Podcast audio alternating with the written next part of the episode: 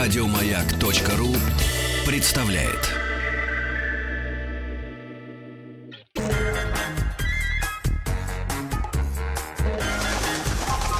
Любовь и голуби. Друзья дорогие, «Любовь и голуби» – программа межгалактического масштаба и значения в эфире «Маяка». Спасибо вам за компанию. Меня зовут Маргарита Михайловна Трофан. У нас тут увеличился наш дамский Да. коллектив. Я Мария Андреевна Голубкина. Светлана Юрьевна Тарасенкова. Светка музыка, мы ее так э, зовем. Ну Ну, и... я э, Галина Леонидовна Юзефович. Да, здравствуйте, Галина Леонидовна, литературный критик, литературный обозреватель журнала «Итоги». И тема, тема, которую вы заявляете сегодня. Ну, мы начнем мы с книжек про моду, потому что мы все недавно пережили девичий праздник, девочки Мгм. любят книжки про моду. Всех, кстати, поздравляю с прошедшим. Спасибо. А, очень Все люблю- довольны подарками? Я, Я недовольна. Да. Мне вообще ничего не Блин, подарили. А мне Блин, дети сказала я, я А мне дети подарки дарили. Это самое приятное. Мне Тоже, кажется. тоже вариант очень хороший. Мне, Нет, кстати, подарила довольна. моя дочь мои же серьги, клипсы точнее, и подпись маме от Поли. Я их просто давно не видела, она их, видно, спрятала давно, положила в коробочку и подарила. Ну и от мужа мне досталось платье, видимо, эро- эротические какие-то мечты. А- Оно вот тигон, как майка, и все из чешуи, как я сказала, из, рыбьей. Как я говорю, я еле Поётки. вспомнила слово по- поетки, Поетки, да, да. поетки, я еле вспомнила это слово. Вот это все так, я надену как-нибудь. Меня. Стилавин поддерживает в моих модных э, начинаниях и все время хэштег ставит «Откуда деньги?». Я говорю, все старый запас. Десятилетней давности, друзья. Ну и что ж с модой-то нашей? Да, я Как за ней следить? Вот, я решила, что следить за модой это э, занятие такое сиюминутное. То есть Мгм. про то, что носят в, нынешнем сезоне, интересно только в нынешнем сезоне. А вот мне, например, всегда были ужасно интересны книжки про то, почему что-то когда-то носили, как это менялось, потому что на самом же деле мода это не про там оборочки, и- и- и, извините за выражение, поетки. Вот я тоже новое слово Ой, это вообще- выучила. Еще стеклярус есть и бисеркиров. Еще я выучила слово гипюр в прошлом сезоне, было много про Кстати, него через «и» написано. пишется. Да. Фу, слава тебе, Господи. Да. Господи Но я тоже, Иисусе. я не то чтобы большой знаток. Так вот, Ага. воз- возвращаясь к моде, я хотела бы сегодня рассказать про несколько книжек, которые, как мне кажется, они э, объясняют про язык моды, не про то, что э, Нонича нужно срочно бежать и покупать, а про то, как вообще мода выражает человека в разные эпохи. М. Потому что на самом деле мода это же язык, то есть надевая что-то, мы не просто как-то пытаемся украсить себя, мы пытаемся этим что-то сказать. То Да вы что? выражаем Девочки, говорите, что я хотела сказать. Я не знаю, Вот. что ты хотел сказать, я просто оделась. Вот я с тоже утра. не знаю. Вот, это потому что... А у меня мы сегодня с вами- дело. Нет, ну, Рита сегодня хотела сказать, Платье что наступила весна, э, прекрасное время Мгм. года, и женщины становятся просто как-то невоз- невообразимо красивы. Вот, это совершенно очевидно. А в целом, ну, девушки, мне кажется, э, и не только девушки, одеваясь, мы про это просто не думаем. М. Мы э, делаем это совершенно неосознанно. То есть мода — это язык, на самом деле, язык самовыражения. И вот, собственно, Мне кажется, я с тобой первый раз не соглашусь. Да, а почему? Абсолютно. Ты знаешь, а, во-первых, а, всегда человек подбирает э, под э, самочувствие тела, и это всегда осознанно, и под состояние. Вот посмотрите, вы не наденете кофту из химического какого-нибудь э, материала, если у тебя что-то э, Ну, если какой-то чех да. тебе душу ковыряет или что-то такое. Тебе ты стремишься к тканям мягеньким. Мгм. Это, Ну, это, наверное. это абсолютно осознанный выбор. Ну. Я это называю мякушка. И я четко знаю свои состояния, когда я надеваю только мякушки. И когда у меня есть внутри какая-то там другая э, настрой. Но это меня лично касается. Я Да. не знаю, как у девок. Потому что... И потом у нас есть да, девчонки-подруги, которые реально по цветам одеваются. И это не просто идиотия, а это просто их стиль. Ну да. Но все равно, вот а вспомни, как вот там всякие наши мамы, бабушки. Я смотрю на платье из кремплена 70-х Да, годов, да. а я думаю, господи, боже мой, как они в этом ходили? А ведь ходили, А ты потому спроси что... у них. Да, Ну. очень было тяжело и неудобно, но это было... ну, ты надел платье из кремплена, ты выразил, что ты там принадлежишь к определенному социальному уровню, Мгм. что у тебя а, определенный А, да? уровень дохода, определенная ориентация на моду, что А ты это дорого или дешево? это было довольно дорого. Дорого, это было А. дорого, трудно достать. Они были какие-то там польские, чешские. То есть это было вот не то, что прям на каждом углу. А, то есть это была некоторая форма и э, самовыражения. И сегодня, например, когда мы надеваем джинсы и кеды, а, мы хотим сказать, что я свободомыслящий человек, мне э, я не гонюсь ни за, за сиюминутным, я вот такой, какой я есть. Вот когда ты надеваешь мякушку, ты на самом деле хочешь сказать, что а, у меня в, ду- в душе происходят важные процессы, мне сейчас не до ваших... Они важней. Они важнее, да. Да, да, это то есть ты все равно это говоришь, то есть ты все равно одеждой одеждой что-то говоришь. Абсолютно. Одежда всегда что-то говорит. Да. Это определенный язык. И вот про, про одежду как про язык довольно много сейчас пишут. То есть про одежду не про э, фестончики на планочке, Мгм. а про именно вот про одежду как про язык. И вот первая книжка, про которую я хотела бы сказать, это книжка Сьюзан Винсент, которая называется «Анатомия моды». А, и а, я должна сказать, что это вот не книжка, а сплошная... По-моему, ты перед Новым годом про нее говорил, намекала, нет? нет. Что она даже квадратом Не, как-то не, не, так. не, Нет, нет. это другой был, Нет, это про была другая интерьеры? книжка. Это была, нет, это была тоже книжка про моду. Мода, почему это шедевр. Это А. мы говорили, да. Мгм, Это тоже была извини. хорошая книжка, но она была такая скорее альбомная. А это такая честная книжка-книжка.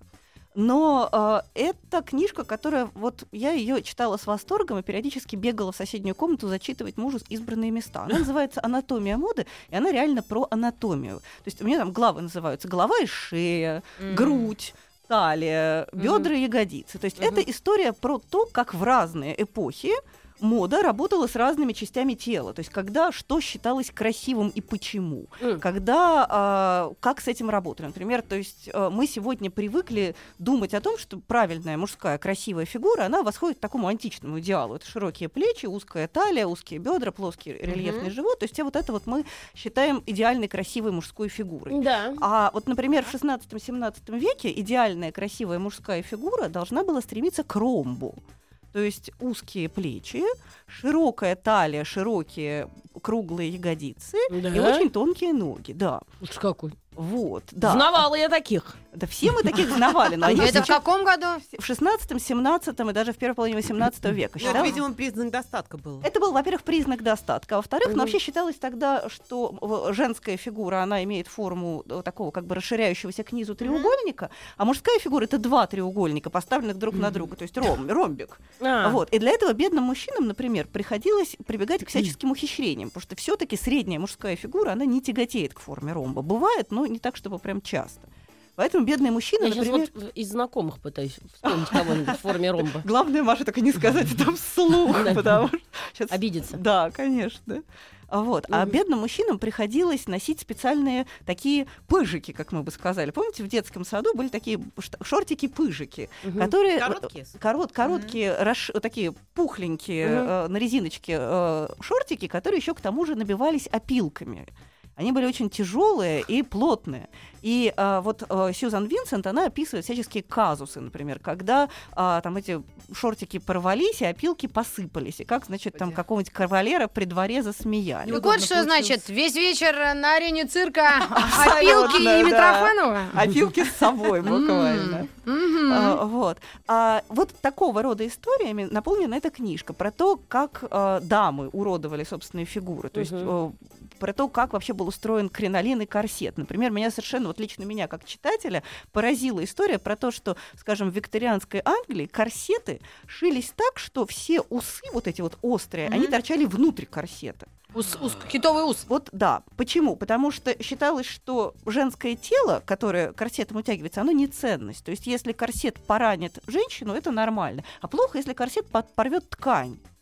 То есть, соответственно, вся вот эта вот э, пытошная конструкция, она была направлена внутрь, а не наружу. И э, потому что ткань это ценно, а женщина, что, женщина, она сегодня такая женщина, Ну завтра да. другая. женщина. Заживет. Да, то есть вообще до 20 века, даже до окончания Первой мировой войны, была идея, что не костюм приспосабливается к человеку, а наоборот, человек приспосабливается к костюму. Однако. А, и вот а, Сьюзан Винсент, она, с одной стороны, она знает много увлекательных Мгм. историй, их здорово рассказывает, а с другой стороны, она как-то пытается предлагать разные объяснения тому, почему так. Почему так? Потому что а, человеческая плоть нуждается в смирении. То есть человек А. э, должен, то есть удел человека это страдание и смирение. М. И, соответственно, а, а костюм, Это по какому такому этому? а, христианский взгляд, что человек должен, что плоть это Да, вообще не важно, что плоть это не важно, что Что плоть только она- на работе не Усмирять узнаешь. надо плоть, не помню. Неожиданно во вторник, э, 1-10 марта. вот так вот, да. А я думала, наоборот, как-то веселиться надо, детей растить, целовать А вот плоть это любовь, не важно. любовь, цветы, цветы. Вот это 8 марта. А, такое да, извините. А сегодня уже 10 поэтому у нас веяния поменялись. То есть вот такого рода истории Сьюзан Винсент рассказывает. И мне ужасно понравилось. Я вообще, признаться, люблю книжки, которые можно читать с любого места. У меня есть такая подлая страстишка, а, то, что называется guilty pleasures, э, стыдные удовольствия. Я люблю читать книжки с любого места. И вот Сьюзан Винсент это как раз такая прекрасная книжка, которую в любом месте откроешь и читаешь, и, и- жизнь твоя хороша, и чувствуешь, что узнал что-то новое, а с другой стороны как-то и а, прия- с приятностью провел время. То есть мне кажется, что если вот кто пропустил э, праздник и не поздравил какую любимую даму, Да. то это отличная книжка, вот именно Мгм. подарить даме на 8 марта. Она легкая, она познавательная, она достаточно умная и при этом какая-то такая удивительно приятная для чтения. Очень хорошая книжка. Сьюзан Винсент «Анатомия моды». А, хотите узнать, почему ноги было принято прятать у женщин и демонстрировать у мужчин? И Ну-ка, А давай. почему? Кстати. здоровья. А, ну, на этот вопрос нет одного ответа. Можно придумать много, и Сьюзан Винсент предлагает несколько вариантов ответа. Ну, Ну, потому что ноги это символ сексуальности. То есть ноги воспринимаются как преддверие к э, какой-то эротической игре, соответственно, Мгм. ноги это сексуально. А, а у мужчин тогда А почему? у мужчин э, показная сексуальность, такая вот брутальность у мужчины, вирильность, это наоборот хорошо, потому что он демонстрирует свой, э, свой э, сексуальный мужской потенциал. А маскулинный. А Мгм. женщина, наоборот, она должна его маскировать и стыдливо прятать. Мгм. Вот. Известно же, что, например, там ножки у роялей в XIX веке было принято прятать, О, потому Господи. что оказалось очень неприлично. Голые ноги у рояля, на них надевали такие специальные штанишки, потому что рояль должен был быть в Слушайте, о штанах. чем люди думали, а? Целыми Вот. днями. На рояль посмотрит и уже тоже в эту Я тоже думаю, бедный, как же им тяжело жилось. Знаете, столько об этом У мыслей. меня такая была сейчас в стиле Ржевского шутка, но я э, держалась. Да, я прям по глазам прочитала, что что-то У меня борьба, у меня даже у меня брови ходят Да, да. ходуном. Да, ну ладно, хорошо.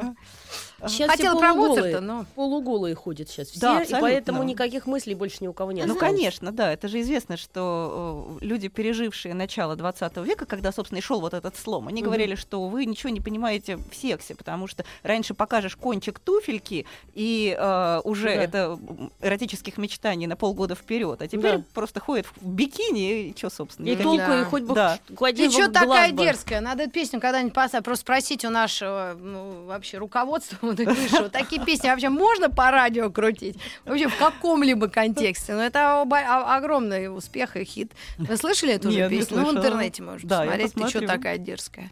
Там как раз и текст про это, что все одинаковые, с грудью большой А. и губами. Да, и это совершенно уже никого не тревожит. Ну, Ты что Вот. такая дерзкая? И м, вторая книжка, которая тоже про моду как про язык, она немножко посложнее, потяжелее, э, чем книжка Сьюзан Винсент, но она, на мой взгляд, тоже совершенно замечательная. Это вообще м, книжка, такой книга событий. Это одна из главных книг о мировой моде, которая у нас долго-долго как-то никто не мог собраться ее издать. И вот, наконец, она вышла. Это книжка Энн Холландер, называется «Взгляд сквозь одежду». А, и эта история, это толстая такая, толстая-толстая книжка, написанная, ну, я бы сказала, не то чтобы сложным языком, но посложнее, чем вот э, Сьюзан Винсент. Она а, рассказывает про вообще взаимоотношения тела, одежды и изобразительного искусства. Мгм. Потому что мы, например, сегодня мы смотрим на античные статуи и говорим, ух, вот как вот они вот эти вот все складочки-то изобразили. Вот это ж прям, вот эти складки одежды, это же вот прям как в жизни. Вот наверняка же, вот, ну, я, Ну например, да, всегда бывает, так думала, да. да. А я видела, наоборот, такой фотоколлаж, когда обычно все греческие гол- голова э, из, ну, из мрамора, и одежду кто-то сверху одел. В интернете они их одевают обычно все. Ну, это которые голые. Гол- Хитон. Да. Голых-то можно одеть, а вот Ну да. часто же бывает там какая-нибудь... вот А вы знаете- будете смеяться, раньше же как раз и одевали статуи в Древней Греции-то. Ну да, Вы понятно. в золотые одежды, короны, Да. прям вещи, А, да? Как да. подарки, их еще раскрашивали, понятное дело, Мгм. яркенько. О, а я вам что? И что? Да, вот. А я, например, всегда восхищалась, смотришь на какую-нибудь эту Нику самофракийскую, думаешь, какое потрясающее точное изображение одеяния. Мгм. А вот, собственно, Энн Холландер, она как раз и пишет, что а, так ткань ложиться вообще не может, в принципе. То, что, то, что мы на это смотрим, и нам кажется, что это вот прям торжество какое-то реализма и жизнеподобия, она говорит, а вот вы возьмите шерстяную ткань, потому что вся греческая одежда, она была в основном шо- шер- из тонкой шерсти. Мгм. И вот сложите ее так. И я вам должна сказать, что я как дура, Мгм. а, прочитав буквально первые две главы, сказала, ну нет, это меня тут дурят. Сейчас я пойду и сложу. Я провела упоительные полчаса, пытаясь сложить ткань так, чтобы было похоже на античную статую. Вы знаете, это правда, она так не драпируется. То есть то, что мы воспринимаем как реализм, на самом деле это абсолютнейшая да, выдумка художника. Другое дело, что она оказывается реалистичнее, чем в жизни. М. И а, вот для меня это, например, было некоторым потрясением. Я теперь на все античные статуи, если Мгм. где вижу, я смотрю на них с подозрением, потому что я теперь знаю, что меня дурят, что так ткань не ложится. Слушай, а на самом деле больше всех нас надурила эта женщина-писатель. Вот она сидела у себя, курила на кухне и думает, что мне такого изучить? Говорит, а на древних статуях не так ложится этот какая-то там складка. И давай целую книгу. А мы все это покупаем, съедаем. Вот давайте еще ногой докопаемся. Махи на балконе. Давайте рассмотрим, как у них там складки лежат. Абсолютно не натурально. Все, то Ты есть, тоже проверял? Тебе э, тоже делать Нет, это нечего я, было? это я не проверила, но, н- но вот, например, я узнала, что а, всякие вот портреты, вот эти вот огромные испанские воротники, такие вот, как жёрнов, Да. Ага. а, Это, м, ну, Виктория, да, по королева? Вот Не, это рыжая, как- это э, Елизавета. Елизавета. Елизавета, да, Ага. испанский воротник это называлось. И я всегда на них смотрела, думала, бедные, как же им да, тяжело жилось. Таким на, на самом деле не жилось. Оказывается, они не- мы, мы смотрим на портреты, и мы думаем, что они так и ходили. А на самом деле это абсолютно такой вот... То есть люди специально наряжались для портретов то, что они в жизни не А носили. что им жизнь носили тогда? В жизни носили что-то гораздо более простое и человеческое. М. То есть то, что мы смотрим и думаем, господи, бедняжечки, как же им тяжело жилось. Мгм. А им не так тяжело жилось. То есть, а, собственно, а, Но мы же тоже, когда фотографируемся, да? надеваем на Маша? себя все лучшее. Да, Да к- что, на паспорт, что ли? каблуки. Каблуки, На- на например. шпильки. Да. Почему? На А, документы, фото, вы что? На Какие документы, там? фото, а вот- Лишь бы там и уже их чистят. А вот Главное, деревенские не фото белое, с да. часами. Все помните вот это вот, У когда... меня есть трубка телефон в детстве. Мгм. Трубка телефонная Да. обязательно. И вот когда алло, Да, и да. ребенок И стоит. голова Да, наклонена. это голова Наклонена, и банты, и бант банты, на банты, голове. даже если волос нет. Да. Буквально на- на- лейкопластырем помню. приклеивали. Вот. И оказывается, что все э, вот эти вот произведения мирового искусства, которые мы привыкли воспринимать как абсолютно реалистичные, что Мгм. вот так вот оно все и было. На самом деле это полное надувал, надувательство. И у этого надувательства есть там разные причины. То есть, например, там, скажем, а, всех библейских персонажей положено было одевать в такие вот складчатые одежды, потому что а, в средние века считалось, что вот такая свободная а, разлетающаяся одежда, она свидетельствует о внутреннем, каком-то богатом внутреннем мире. И на самом деле это не значит, что кто-то в те времена так одевался. Мы смотрим, доверчивые историки искусства, они говорят, о, вот теперь мы знаем, как там в 15 веке одевались. Ничего А подобного. где же правду найти? Вот, Вот. именно. А, а нету На никакого... канале ТВЦ. Да, раньше, что. раньше у меня такая шутка была. Сейчас Разве уже. что. На радио «Маяк», я думаю. Да, ну и А, что что? Да, то есть вот, собственно, история, которую рассказывает Энн Холландер, это про то, как человечество а, выстраивало какие-то вот эти вот э, языки, что оно рассказывало своей одеждой. То есть, если ты э, хочешь, чтобы заказываешь свой портрет в разлетающихся складчатых одеждах, это значит, ты хочешь сказать, что ты а, высокой души человек, Мгм. а, тон- богатым внутренним миром, Мгм. духовно богатый. А а современность она не трогала случайно? Она Извини, что я заходила- перебиваю тебя. Нет, почти нет. То есть она доходит до начала 20 века. То есть все-таки это такая историческая книжка. А, вот. Но я должна сказать, что читается совершенно вот завораживающе. Или там, скажем, какие-нибудь мы смотрим на голландц, голландцев. Все помнят, как выглядят там Да. малые голландцы. Мы смотрим, нам кажется, что это, ну, такая прям с натуры зарисовка. М. Тетенька сидит, ноги моет. Это абсолютно, вот она там платье так приподняла, там туфли рядом поставила. С натуры, наверное, художник рисовал. Оказывается, это такая какая-то аллегория распутства. То есть женщина, которая Мгм. задрала платье, это уже распутница. И ни о каком натурализме, ни о каком реализме тут речи быть не Надо может. Инстаграм Стилавина запретить. Он мне говорит, подними юбку покороче, чтобы сапоги было видно. Вот. Это все тоже аллегория распутства Да, буквально. я уже происходит. чувствую. То есть, действительно, это некоторое... Я, это, я после этой книжки должна сказать, что я теперь хожу и на любое произведение искусства смотрю подозрительно. Да ну нафиг. Очень нет, ужасно увлекательно. Это как детектив. То есть пытаешься понять, в каком месте... э, Тебя обманули? Да, как, как тебя обманули. Это же интересно посмотреть, как тебя дурят. Это же как любой фокус. Жалко, она все-таки современность не, не смотрит. Не, ну, Потому кстати- что если фотографировать, э, ну, несколько хотя бы нарядов э, Наташи Королевой или там, я не знаю, у кого еще красиво, кто красиво одевается, Не, ну Слушай, сегодня ну, это был бы фотошоп. Я видела картину одного нашего политика. он германика одевается, Практически в интересно. кителе Наполеона. Тоже же неправда. Он же так не ходит ведь. Наверняка не Вот. ходит. А через сто лет какой-нибудь доверчивый э, человек посмотрит и решит, да, вот в начале Мгм. 21 века все вот буквально китель Наполеона наденут и... На конях. Да, да, и на коне куда-нибудь едут. Э, Вот, то есть вот это, э, на, на мой взгляд, для- э, это такая книжка, как детектив. И после нее я вообще люблю книжки, которые как-то меняют немножко картинку мира, после которой что-то сдвигается. Вот книжка Энн Холландер «Взгляд сквозь одежду» — это, безусловно, книжка, которая вот меняет картину мира, после нее уже никогда не будешь А смотреть. я не буду ее читать. Ты знаешь, не хочу ее менять. Я Алку Довлатову еще вспомнила, как она одевается ярко, красиво, тоже анализировать. Ну, что она хочет сказать? А интересно Ну, же. Мать троих детей. А что-то хочет она Ну, сказать. наверняка, Ну, даже да. если сам не, с- не осознаешь, все равно что-то хочешь сказать. Не-не-не, я не буду разочаровываться в этих э, нарядах. Хотя все равно мне очень понравилось, что ты о, о книгах заговорила, при том, что если кто-то не успел подарить подарок на 8 марта, книга Да. все равно лучше Это подарок. тоже вполне неплохой К вам вариант. вернемся и поговорим, продолжим говорить о книгах. Надела, я уже совсем... Да, вот у меня бывает иногда, когда я чем-то увлечена, я либо свой телефон в эфире говорю вместо 728-7171, мобильный свой рассказ, либо вторые очки надеваю на очки, которые у меня уже на глазах. У нас сегодня книголюб, книговед Галина Юзуфович, литературный критик, литературный обозреватель. Э, журнал «Итоги». Да или нет? Уже нет, все, а зачеркнем. Закрыли журнал итоги А, да, я не знала, нам редакторы не знали об этом тоже.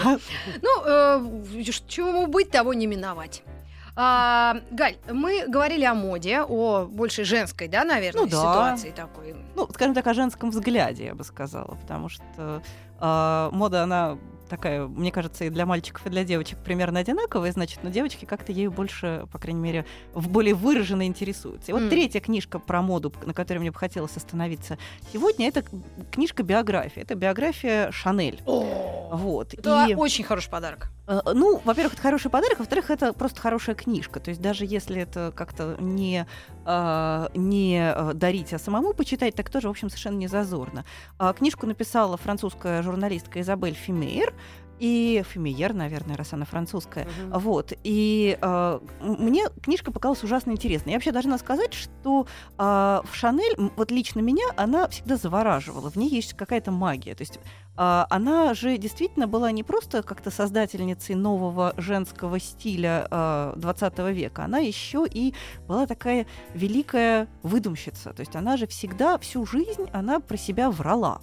Она, да, да вы да, что? да. Что вы Она, говорите такое? она а, создавала вокруг себя легенду, выстраивала ее ужасно подробно, и за этой легендой она прятала нечто совершенно прямо противоположное. То есть, А это что ж, кто же Ну, у нас например- такой с НТВ у нас на, автор наш, нашел? А Нет, это Показать довольно что известная вещь, поскольку чем больше прячешь, тем больше это вызывает всегда интерес. Ковыряются люди. да, поэтому ковыряться в биографии Шанель начали еще при ее жизни, и в общем о- всегда уже было, еще она была жива, когда уже было известно, что она там все рассказывала про то, какое у нее было лучезарное, счастливое детство, а детство у нее было на самом деле совершенно ужасное, то есть а, их бросил отец э, и никогда больше к ней вообще никогда, никогда больше не заинтересовался ее судьбой, она Мгм. росла в каком-то совершенно зверском таком пансионе, как буквально класса детский дом. А, вот она рас... при этом она всегда рассказывала, у нее была длинная такая легенда про то, какое у нее было счастливое детство, как ее Мгм. обожал папа и баловал безумно. Вот. А, н- всю свою жизнь она выстраивала какой-то такой абсолютно отдельный от себя образ. И, например, она всегда, всегда была такая очень показушно внешне, она была такая ужасная child-free. Она рассказывала про то, что дети ее не интересуют, что никакие, что, что дети, что она не понимает, зачем они нужны, что она не готова с ними общаться и коммуницировать.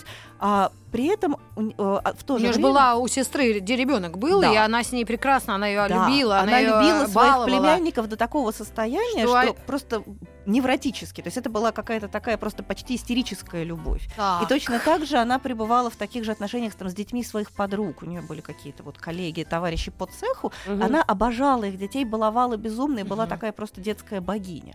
Она была, на самом деле, у нее были очень серьезные литературные амбиции. Она пыталась писать стихи, прозу. Это было такое очень серьезное, очень для нее важная вещь. При этом наружно она говорила, что она вообще почти не умеет писать, что она такая вся из себя легкомысленная, что никакого отношения к культуре и литературе она не имеет. И вот, а, собственно, она была такая ужасно сложная, противоречивая, как бы вот расколотая на две половины. То есть, с одной стороны, это вот некий такой а, образ, который она сама себе выдумала, и, а с другой стороны некоторая реальность. То есть Ну, а когда люди формируют о себе некие легенды, они потихоньку начинают это делать? Или это с возрастом приходит? Потому что иногда я вот что-то забываю, так я и да, домыслить могу. Но у меня есть свидетели Иеговы. которые поправят, Которые, если да, что. точно. Я то из школы у меня есть две подружки, которые, с которыми мы дружно. Там, они могут что-то сказать. Из института тоже парочка э, а, эти, милиционеров со мной учились на курсе. Пьяные мне звонят, угрожают.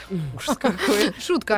Вот. Наоборот, говорят, приезжай, я говорю, не могу, они говорят, сейчас, сейчас приедем в воронке. Нет, нет, нет. э, Ну, то есть это от возраста не зависит, от Нет, паранойй Нет, это абсолютно сознательная позиция. Вот, например, вот в этой книге я прочитала вещь, которую я раньше не знала, что Шанель а, вообще от нее не осталось ни писем, ни записок, ни набросков, потому что она это уничтожала. Она старалась максимально э, либо не писать вообще ничего, либо если вдруг писать, то Прям она, как я. она заставляла адресатов возвращать ей письма, чтобы она их могла уничтожить. А Маруся, он э, уничтожает телефоны в таких количествах. Мне кажется, не неделю новый какой-то, Неправда. раздробленный. Ну, правда, это Опять. А, да? Ну, Конечно. Ну, то был с книжкой какой-то там. Да это был старый. А, ну вот, видишь, там, там же смс. А там же смс Я год проходила. Ну, год это вполне достойный срок. И, э, значит, от нее не осталось никаких От нее письменных... осталось очень мало. И вот, собственно, книжка Изабель Фемейер это такой, такая попытка все-таки даже, ну, то есть всю правду, на самом деле, мы про Мгм. Шанель знаем давно, про это Так. уже давно расковыряли. И всю легенду мы тоже знаем. А вот Изабель Фемейер, она, поскольку французская тетенька, а французы, они очень любят, у них такая своя французская школа психоанализа, которая всегда, э, которая больше всего волнует вопрос «почему?». И а, а, Изабель Фюмейр, она пытается понять, почему вот легенда выстраивалась таким способом. Зачем это было? Э, Ищет какие-то улики, грубо говоря, которых до нее никто не нашел. Например, она подружилась с, вне- с внучатой племянницей Шанель, и а, та ей а, показала какие-то такие вещи, которые до нее никто с ними не работал. Это кусочки такого материального мира. То есть, например, там, скажем, в книжке приведена фотография Мадонны, которая стояла всегда у Шанель на а, каминной полке. И вот э, для меня, например, было ужасно удивительно, потому что Шанель икона стиля. То есть мы ее воспринимаем как некое такое абсолютно модное божество. А вот эта Мадонна, если на нее посмотреть, прости господи, это такие вот такое а, олиповатое и странное, что когда вот, опять же, сопоставляешь вот эту вот э, иконистость стиля вот с Мгм. этими вот какими-то завитушками и рюшами, э, довольно безвкусными, возникает какое-то совершенно новое видение. То есть мне, если вы так же, как и я, заворожены вот этой персоной, Мгм. а, то мне кажется, что вот эта биография это то, что действительно надо почитать. Не только потому, что она как-то содержит какую-то там новую жареную информацию класса клубничка, ничего Мгм. такого она там не содержит, ничего нового, по большому счету, я из этой книжки не узнала. Но я посмотрела под каким-то новым углом. То есть, Мгм, да. действительно, это какой-то новый способ посмотреть на эту, на мой взгляд, ну, действительно вел- великую женщину 20 Мгм. века, такой вот один из самых ярких и колоритных персонажей, который, в общем, определила то, что, то, как мы сегодня выглядим. Да, дорогие мужчины, какой хороший подарок, можно комплексный. Вот, например, книгу о Шанель, крем можно Шанель, помаду классическую Да. красную. Это же набор джентльмена. Любая женщина Слушай, просто в обморок упадет. Абсолютно. А, между Друзья. прочим, 8 марта праздники не исчерпываются. абсо- Да, эта неделя еще считается более-менее такой Да и расслабленной. следующее, я считаю, тоже можно как-то... И так до майских. Так что Да. к- еще раз, книга о Коко Ну, Шанель. Да, называется из- э, Шанель, э, написала ее Изабель Фимейер, Мгм. а, и, на мой взгляд, это прям замечательная вещь. Действительно, а, я ее читала с некоторым замиранием сердца, Мгм. потому что всегда интересно посмотреть изнутри на человека, который как-то предопределил и изменил нашу жизнь. А я помню, по какому-то каналу показывали, ну и по многим, по многим каналам показывали вот э, фильм о Коко Шанель с Ширли Маклейн в главной роли, и там Мальком Макдауэлл играет, когда они уже в возрасте, он играл его, ее вечного спутника. Очень интересная экранизация, причем очень длинная, чуть ли не итальянцы с французами как-то объединились. Рекомендую для семейного Мгм. просмотра. Я помню, мы просто с мамой вот вообще не могли. До до четырех утра мы переживали, ходили на лестничную клетку курить, потому что, конечно, ее история и моменты жизни очень драматичные. И Да. Действительно, когда узнаешь еще, почему она лгала, врала, а вроде бы вот это официальная версия, и немало домыслов, Мгм. тогда действительно странно все это. Да, то есть совершенно как-то по-другому начинаешь смотреть и видишь какие-то грани, которые раньше были незаметны. То есть вот прям восхитительное чтение, очень-очень И советую. крем от морщин. И крем от морщин Галина Юзефович у нас в лишним. гостях. Намекни, пожалуйста, на какую следующую книгу ты еще дашь нам Я наводку? хотела, поскольку мы как-то так мягко съехали на тему биографии, я хотела бы еще обратить внимание на две очень яркие биографии, которые появились так совсем коротенько, у нас мало времени Мгм. осталось. Я про них буквально намекну. Вот а, лично для меня, вот как-то книгой прошлого месяца, наверное, стала книжка про Данила Хармса. Вышла биография Данила Хармса. А, такой есть э, человек, э, филолог, э, историк э, литературы, э, поэт сам Валерий Шу- Шубин, Шубинский, который выпустил книгу, она называется «Даниил Хармс. Жизнь человека на ветру». А, опять же, вот как точно так же, как Шанель, на мой взгляд, совершенно завораживающий персонаж. Вот и Хармс в нем тоже есть какое-то вот абсолютнейшее магия и волшебство. То есть человек, который вообще непонятно, как он мог жить в то время, когда он жил, и что он вообще собой представлял. Как человек, который одновременно говорил, что там топить детей жестоко, но что-то же надо с ними делать. Как он одновременно мог быть великим, по-настоящему великим детским поэтом, лучшим, на мой взгляд. Ну, там, после Чуковского лучший детский поэт 20 века. А вот этот странный модник, который носил бриджи, курил трубку, и вообще выглядел так абсолютно инопланетным образом, как он мог жить в Советском Союзе 30-х годов, в, сталинские, в сталинское Кстати, а время. Можно сразу же, вот спойлер, да, это называется? Да, Чем кончилось? умер. Ну, это понятно. Страшная смерть. Ужас, Сталин. Ужас. Нет, он э, Мгм. умер в блокаду в тюрьме. Его А. арестовали, и он умер от голода. Но его просто в- забыли там. Да, его забыли в тюрьме, Боже он умер. мой. Закрыто. То есть это страшная смерть, страшная история, но при этом э, мне, для меня эта книжка была безумно важная. Мы к вам вернемся через минуту. Любовь и голуби. Итак, вышла биография Данила Хармса. Мы остановились на э, такой ноте печальной, но вернемся, отмотаем назад и э, Да. о его лучших жизни, годах. да. А, и для меня эта книжка, книга Валерия Шу- Шубинского «Даниил Хармс. Жизнь человека на ветру», она была абсолютным открытием, потому что а, она на самом деле не только про Хармса, она как бы воссоздает весь мир вокруг Хармса. И а, в ней невероятное количество каких-то су- судеб людей, которые с Хармсом так или иначе пересекались. То есть а, главная идея автора состоит в том, что Хармс был такой человек крайне закрытый. И он действительно, он же был такой абсолютнейший, как мы бы сегодня сказали, фрик.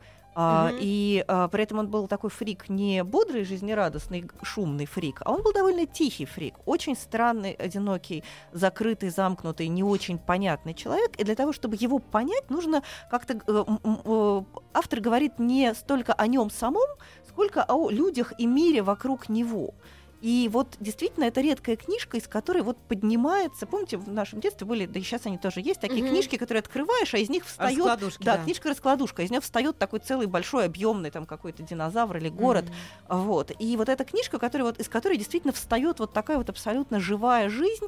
А, причем, ну, опять же, мы там привыкли думать про там 30-е годы, там Да.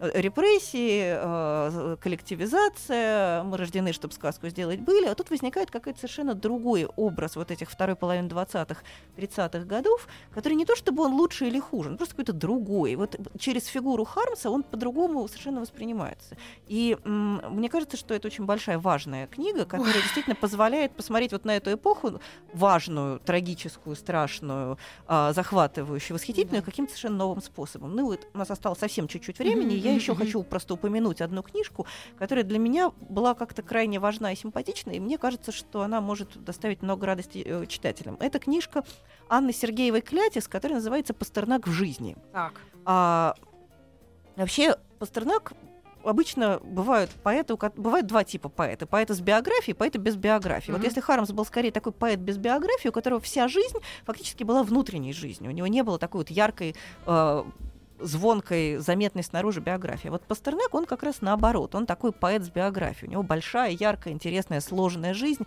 в которой было много людей. И вот филолог Анна Сергеева Клятис, она сделала такую странную вещь. Она не стала писать еще одну книгу о Пастернаке. Она взяла и аранжировала свидетельства о нем людей, которые его знали Мгм. на протяжении разных периодов его жизни. Это получилась такая вот нарезка, нарезка мнений. То есть там, скажем, а, а, иногда совершенно полярных, иногда сталкивающихся друг с другом. Мгм. И э, читать это совершенно вот захватывающе интересно. То есть, например, там, скажем, мама Пастернака, она была пианистка.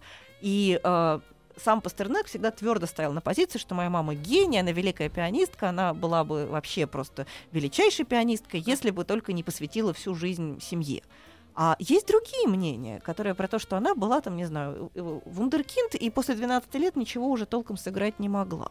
А, или что она была очень сильно переоценена, э, э, и, э, в общем, по большому счету, э, это было такое небольшое дарование, которое всю жизнь жило с ощущением того, что она, наоборот, там прям жертвенная героиня. Галь, извини, пожалуйста, но вот у меня почему-то возникает сразу такой вопрос прикладной. А зачем и ради чего? Это книга ради книги или это человек вот интересуется, вот сама автор, да? Ну, это конечно, зачем? она интересуется. А А понимаешь, вот зачем мне знать, что мама Пастернак, оказывается, была, не была не хорошей пианисткой, вот ну, а- образно. а ну вот просто как вопрос из зала, Да, вот знаешь, как я обычно понимаю. Жванецкий нас, Ага. э, спросил из зала, ну а у вас есть какие-нибудь вопросы? И какой-то дядя встал и говорит, а вы баню любите?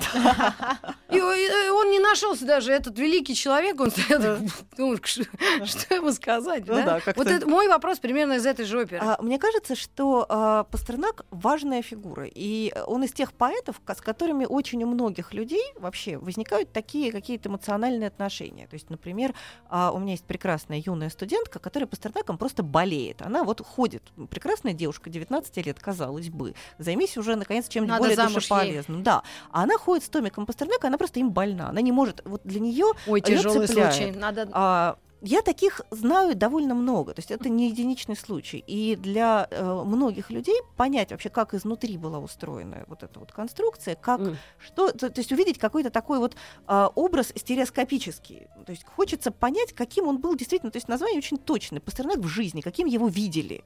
То есть мы можем там, не знаю, из- проанализировать кучу документов и понять, что вот в таком-то году Пастернак Мгм. написал то-то и то-то. А что Пастернак любил есть? Как он держал Вот вилку? это интересно. Как он держал вилку? Как к нему на самом деле там относились э, его друзья или знакомые? А, за что его не любили многие разные люди? Например, Бунин терпеть не мог Пастернака. Интересно, почему? Потому что э, ему казалось, что Пастернак договаривается с советской властью. То есть Бунин же был эмигрант и Мгм. очень сильно советскую власть не любил. И для него Пастернак был человеком, который как бы предал все ценное, светлое, вот все идеалы Серебряного века. Пастернак для Бунина предал. И Бунин его терпеть не мог. Вот ну, по-человечески. по-человечески, конечно. Ну и как Не поэт как он... Нет, как поэт он его тоже всячески обесценивал Мгм. и всячески по нему Ну, проезжался Бунин тогда. сам тоже поэт, в общем не ахтит. Так. Ну, по-разному. Я, наверное, Бунина как поэта люблю не меньше, чем Пастернак, но это моя специфика. Я может быть по-разному. Вот. а, Но а, за что? Почему? За что его любили? За что его любили его женщины? Например, как, за что они его, его же не любили? То есть его Мгм. история отношений там, с его второй женой, ужасно драматическая, она э, как бы показывается с разных ракурсов. То есть действительно, а, когда ты понимаешь, что на человека можно посмотреть э, глазами любящего женщины, глазами не любящего его какого-то идеологического противника, глазами товарища по цеху Мгм. или глазами собственного ребенка, это становится совершенно другой Пастернак. Ну То есть да. это уже не какой-то вот такой вот портрет из кабинета литературы, а абсолютно такой вот живой, противоречивый человек, про которого и автор, автор не пытается вынести какой-то вердикт и Ну сказать, да. вот так вот.